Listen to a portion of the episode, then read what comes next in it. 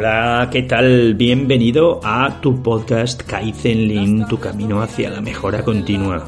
Tu podcast donde en cada episodio confío en darte algún truquito, algún consejito o alguna vivencia que te puedas llevar para siempre. Por cierto, muchas gracias por estar aquí. Estoy encantadísimo de que estés al otro lado. ¿Cuántas son las cosas que yo aprendí? Muchas las que hicimos, muchas más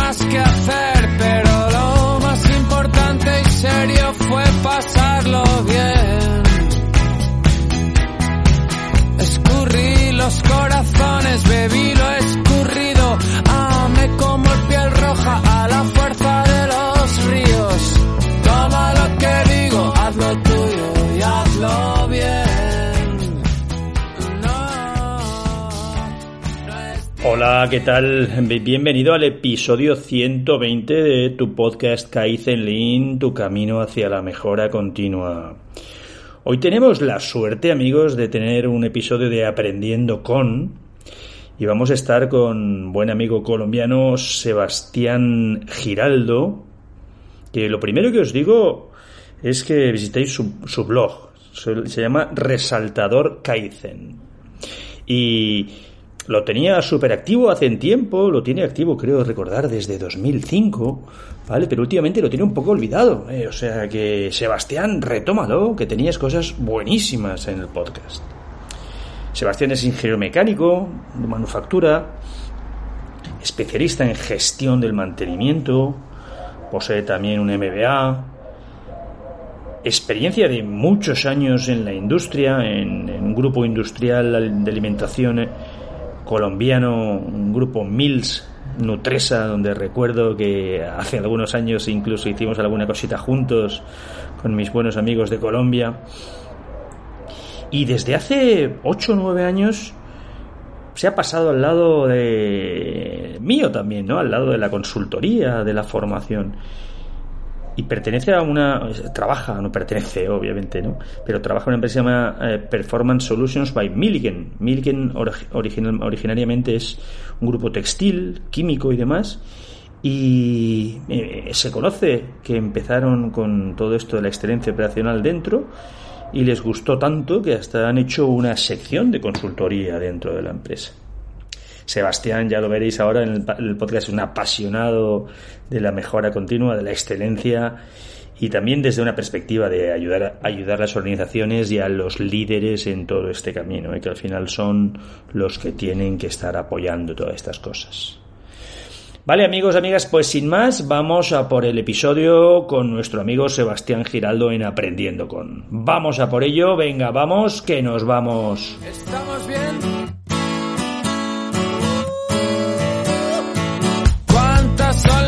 Cosas que yo aprendí? Muchas las que hicimos, muchas más que hacer, pero lo más importante y serio fue pasarlo bien.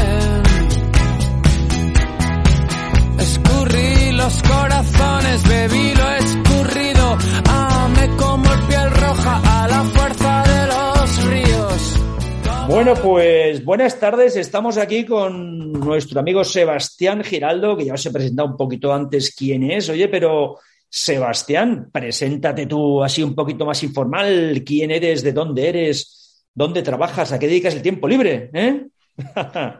Pues Rafa, muchas gracias eh, por la invitación. Me, me encanta que podamos hablar de temas comunes. Bueno, yo soy colombiano, soy ingeniero mecánico de manufactura.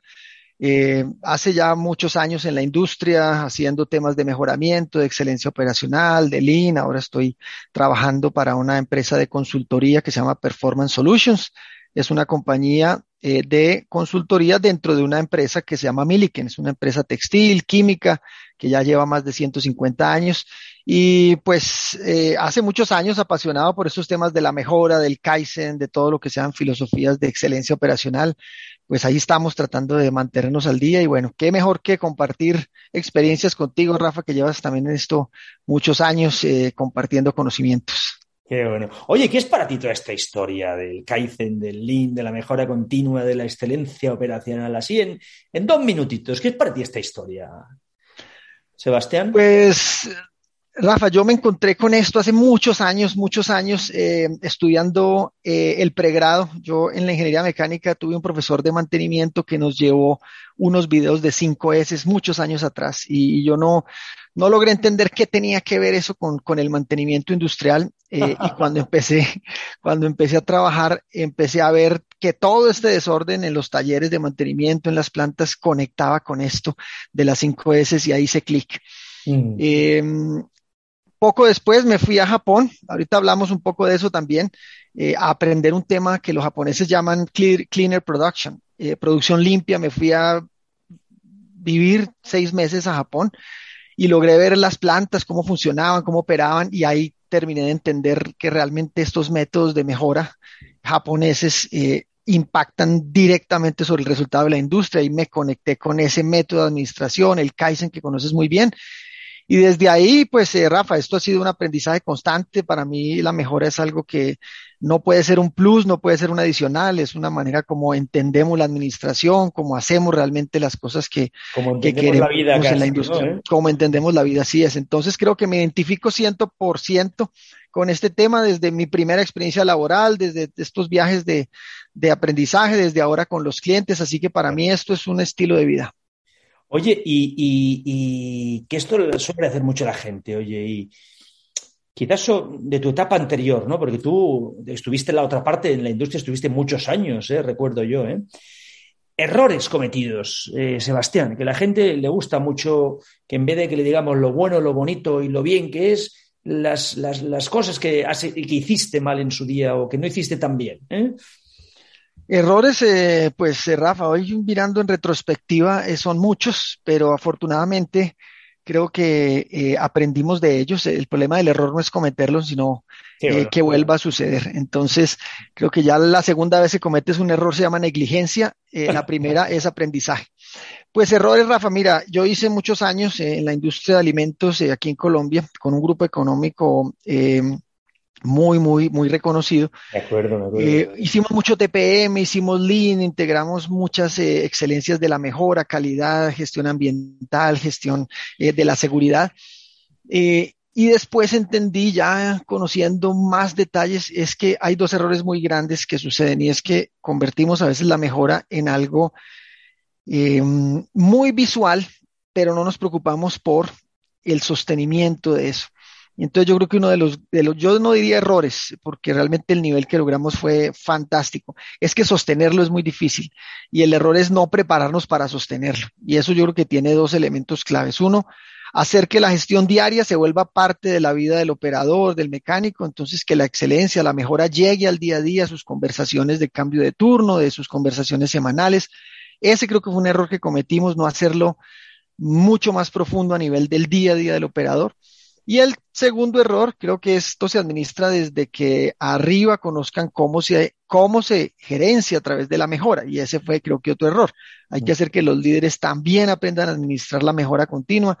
Entonces eso hace que pues se llegue a un pico y caiga muy fácilmente. Y que no sea un tema de producción o que no sea un tema de fábrica. Claro, claro. al final, si, no las cosas caen, ¿no?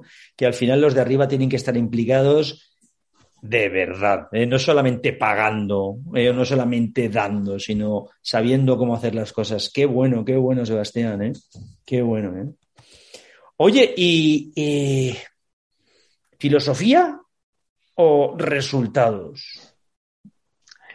Em, bueno, ambas, ambas, Rafa. Mira, yo he ido afortunadamente tres veces a Japón. El año 2009 me fui a estudiar Cleaner Production, que era un tema más ambiental, pero conocí las plantas.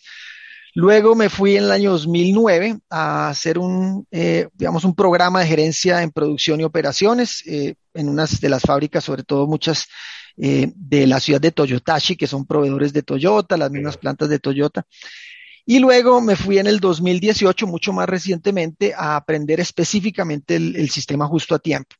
En la mm. primera visita a Japón entendí que el tema cultural era lo que los hacía fuertes, toda la cultura de el beneficio común antes que el beneficio individual, el pensamiento de largo plazo, el respeto por las normas. Eso, digamos, me lo traje. Entonces, cultura. Es que nos cuestan tanto por aquí, ¿verdad? ¿Eh? El largo plazo. el largo plazo, ¿eh? ¿eh? El largo plazo, aquí el, largo plazo de tres O el medio, o el medio. Yo firmaba con el medio que alguno lo comprara, ¿eh? ¿Mm? Así es, así es. No, no, para nosotros el largo plazo realmente son seis meses. Eh, pero me vine con esa idea de que eh, en, en, la cultura estaba el éxito japonés. Luego, cuando volví en la segunda a ver ya los métodos, dije, aquí lo que, lo que hacen fantásticamente bien estos japoneses es el método.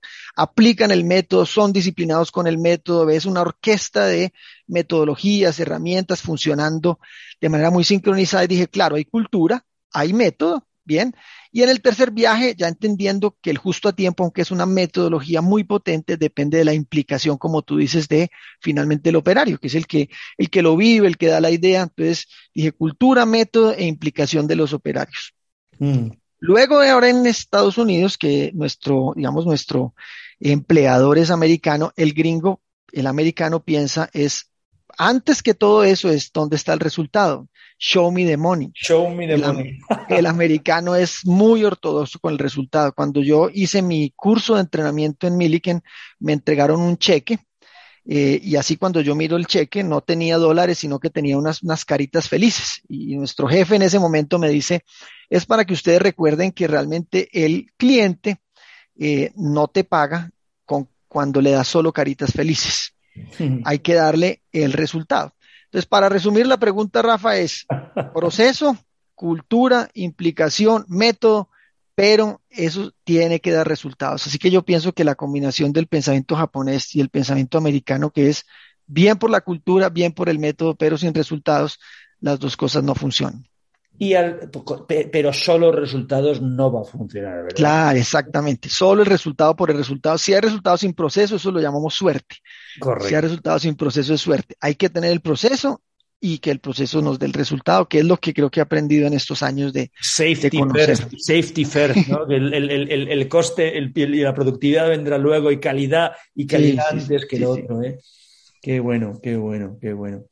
Oye, y eh, cuéntanos, aunque lo has dicho ya, eh, de lo de la implicación de arriba, pero y lo has comentado con la cultura, pero según tu punto de vista, alguna clave importante que tengan que conocer los líderes en cuanto a la gestión de personas, en, cuanto al liderazgo? ¿Alguna, alguna, alguna perlita que les puedes dejar a nuestros amigos? ¿Mm?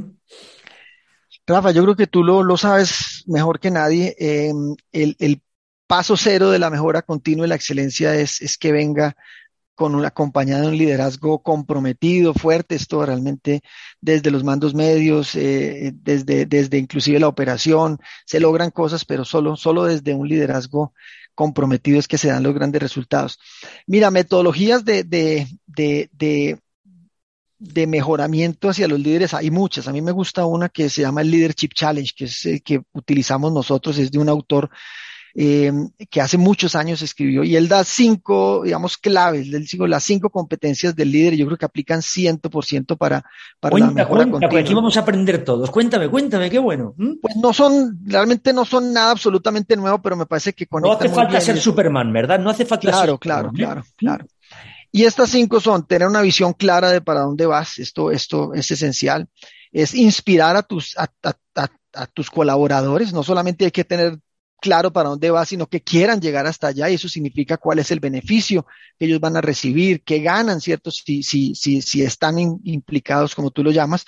Bien, la tercera se llama el challenge de process y es, tienes que retarlos, tienes que poner un reto, tienes que poner un objetivo retador, algo que invite a que definitivamente podemos llegar a. Bien, entonces, visión, inspiración, retar el proceso, habilitar a las personas, que es, bueno, ¿qué necesitan? Qué, formación, qué entrenamiento. Eso, el líder hoy yo creo que no tiene que ser una persona que dé las órdenes, sino que te pregunte qué necesitas. Ese para mí es el secreto del liderazgo. sí, sí, sí. Eh, that's the question. Esa es la pregunta. Mm. ¿Qué necesitas para que hagas mejor tu trabajo? Esa es la pregunta del líder. Y el último se llama cuando eh, reconoces a las personas. Se llama eh, tocar el corazón de las personas. Y es reconocer, es premiar, es hacer, saber decirle a las personas y en esto de la mejora continua se nos olvida que al final la gente siempre tiene una emoción detrás de lo que hace. Entonces, decirle a las personas qué buen trabajo, excelente, eh, esa parte es tan importante. Entonces, ahí están las cinco, visión, inspiración, retar el proceso, habilitar a las personas y reconocer, tocar el corazón. Creo que son las cinco claves que me parece que funcionan bien en el liderazgo.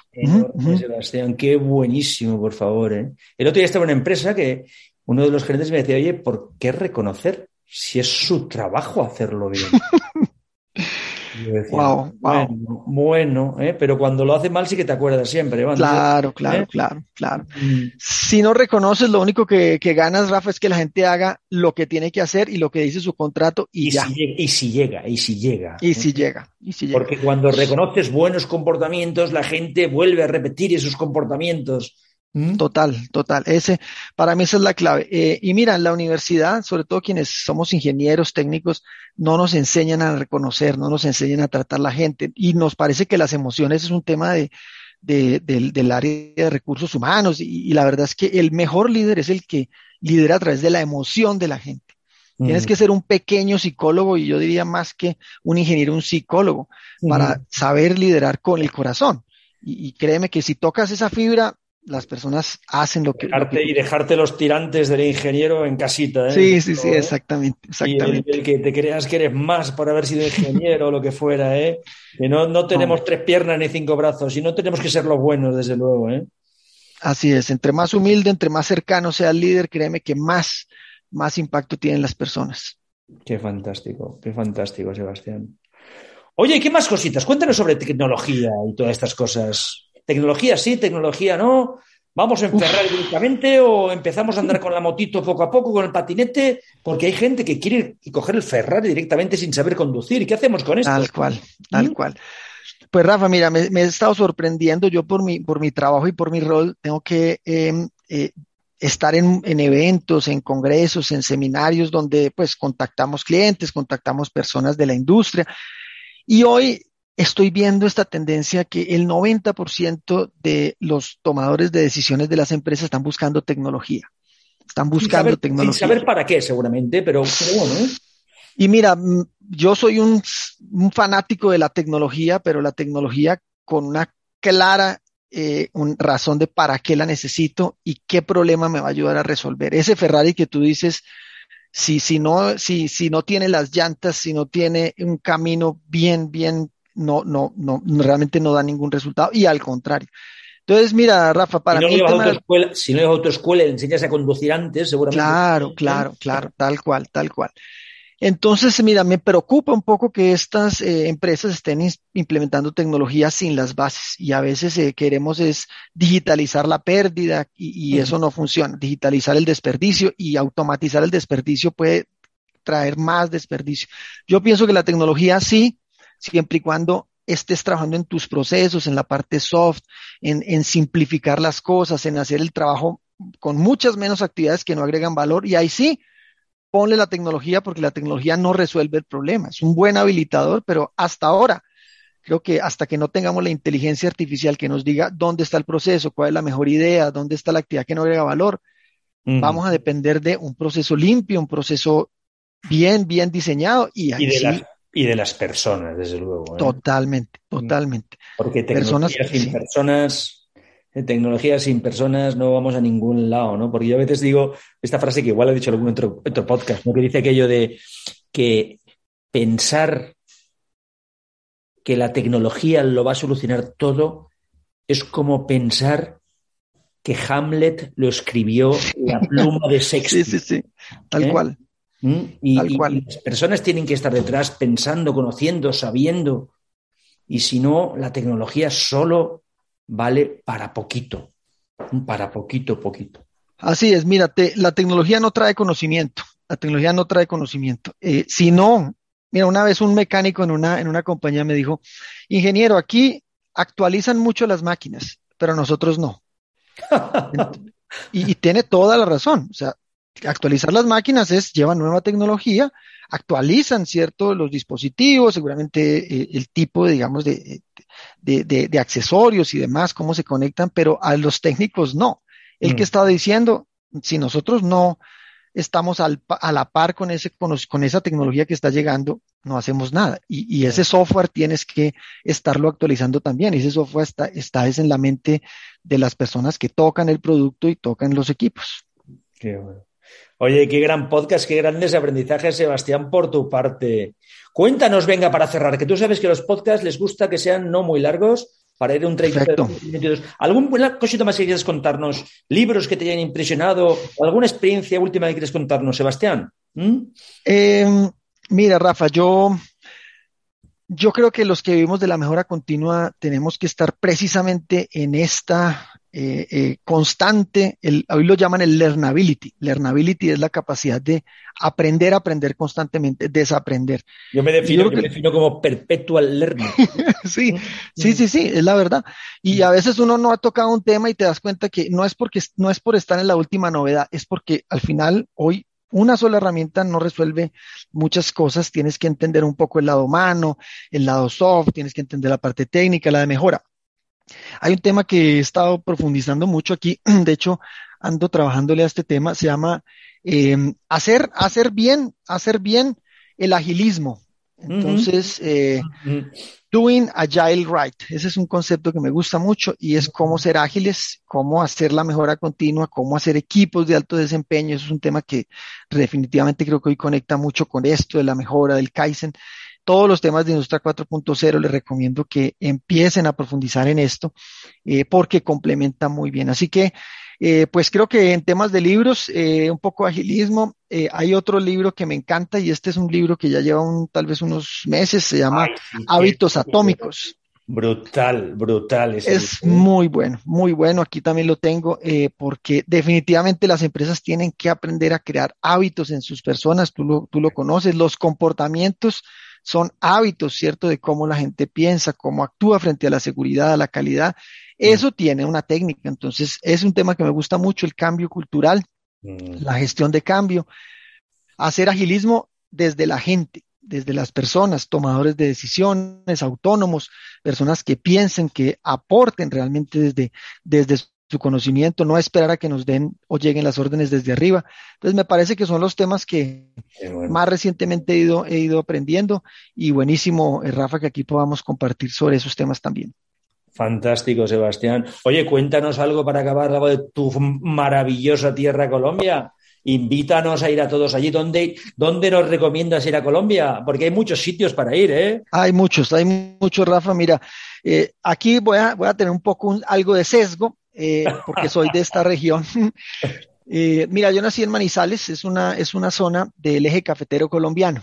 Entonces hay muchas ciudades muy bonitas para quienes les guste la costa colombiana. Hay, Bogotá es una ciudad muy cosmopolita. Yo les recomiendo que vengan al eje cafetero, que conozcan las montañas de, de, de Colombia, de, del centro del país, que se den un paseíto por las montañas colombianas, por Armenia, por Pereira, por Manizales, que es mi ciudad natal, que se tomen un café en una de estas fincas hermosas, eh, clásicas, en, medio del cultivo. Esa sería mi recomendación para quienes vengan a Colombia. No pueden venir sin pasarse por el eje cafetero y tomar café en la mejor zona de Colombia donde lo producimos. bueno, ¿y dónde te podemos encontrar, Sebastián? Dinos tu email y tu, tu teléfono por si acaso alguien quiere conectar contigo también. ¿eh? Claro que sí, Rafa. Mira, yo creo que la ruta más fácil es LinkedIn. Ahí estoy Sebastián Giraldo Cardona, ahí me encuentran muy, muy fácilmente. Eh, Performance Solutions by Milliken también es eh, el nombre que pueden gluguear. Ahí estamos. Igual, mi correo resebas.gmail. Ahí me pueden escribir, contactar. Me encanta que me inviten, que hablemos de mejora, que compartamos experiencias. Yo creo que esto entre más. Te vamos a para el podcast mensual, ¿eh? Que hacemos un podcast mensual entre varios. La siguiente te meto en el grupo de WhatsApp y el siguiente estás aquí con nosotros. Sebastián. Pues traigamos un tema nuevo cada vez, Rafa, y hacemos un panel. Me parece que esto, esto, esto, esto cada vez da para más, da para más, compartir más temas. Muchísimas gracias, Sebastián. Vamos a dejar aquí, amigos y amigas, nuestro podcast. Que tengáis un gran día, que tengáis una gran semana, que tengáis una gran vida. Os dejamos con Santero y los muchachos, como siempre. Hasta pronto.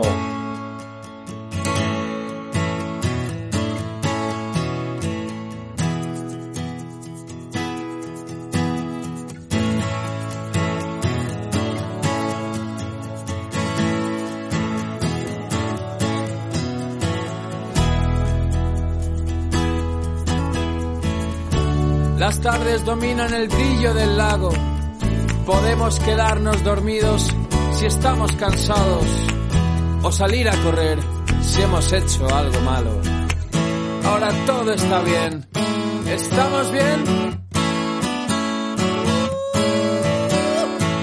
¿Cuántas son las cosas que yo aprendí? Muchas las que hicimos, muchas más que hacer,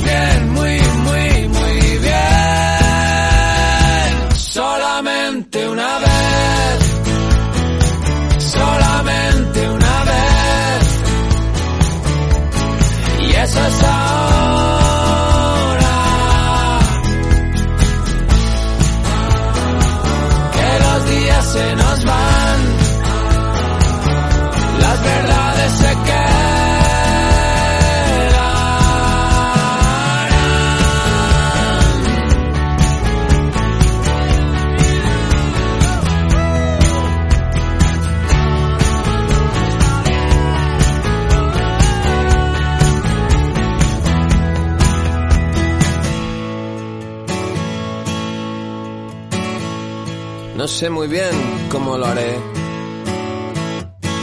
Pero sí porque lo hice. Por sumarte a mi jaleo. Por las respuestas que ahora leo. A mitad de la escalera. Que de Dios nada me dicen, ni lo vi. Pero el azul del cielo sí. Verdades verdaderas.